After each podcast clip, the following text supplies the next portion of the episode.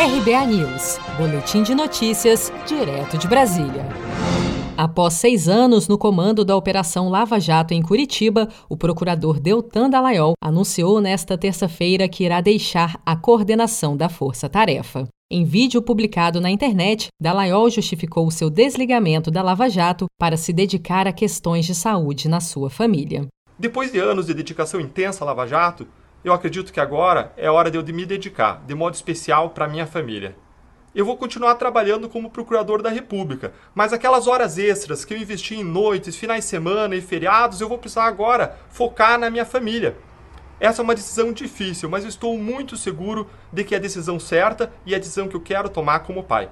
Nos bastidores, no entanto, a saída de Dallagnol não só era esperada, como, de certo modo, já estava sendo preparada pelo Ministério Público Federal, uma vez que o Procurador-Geral da República, Augusto Aras, teria condicionado a renovação da Operação Lava Jato, que vence na semana que vem, a saída de Dallagnol. Com o desligamento de Deltan da Lava Jato, assume o comando da Força Tarefa em Curitiba o procurador da República no Paraná, Alessandro José Fernandes de Oliveira. O procurador Deltan Dallagnol tornou-se um dos nomes de destaque da Operação Lava Jato, que em pouco mais de seis anos realizou 73 operações, condenou mais de uma centena de pessoas e recuperou bilhões de reais aos cofres públicos. O destaque pela liderança da operação também foi acompanhado de críticas e polêmicas. Em 2016, Dallagnol fez uma apresentação em PowerPoint que apontava o ex-presidente Lula como comandante do esquema de corrupção na Petrobras, investigado pela Força Tarefa.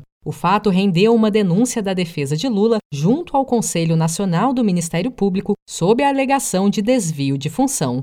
Os conselheiros, no entanto, arquivaram a queixa por entenderem que o caso já havia prescrito, mas ressalvando que, se assim não fosse, o procurador Dallagnol poderia sim ter sido punido. Seja para conquistar sonhos ou estar seguro em caso de imprevistos, conte com a poupança do Sicredi. A gente trabalha para cuidar de você, da sua família e proteger as suas conquistas. Se puder, comece a poupar hoje mesmo. Procure a agência Sicredi mais próxima e abra sua poupança. Sicredi, gente que coopera cresce. Com produção de Felipe Andrade de Brasília, Daniele Vaz.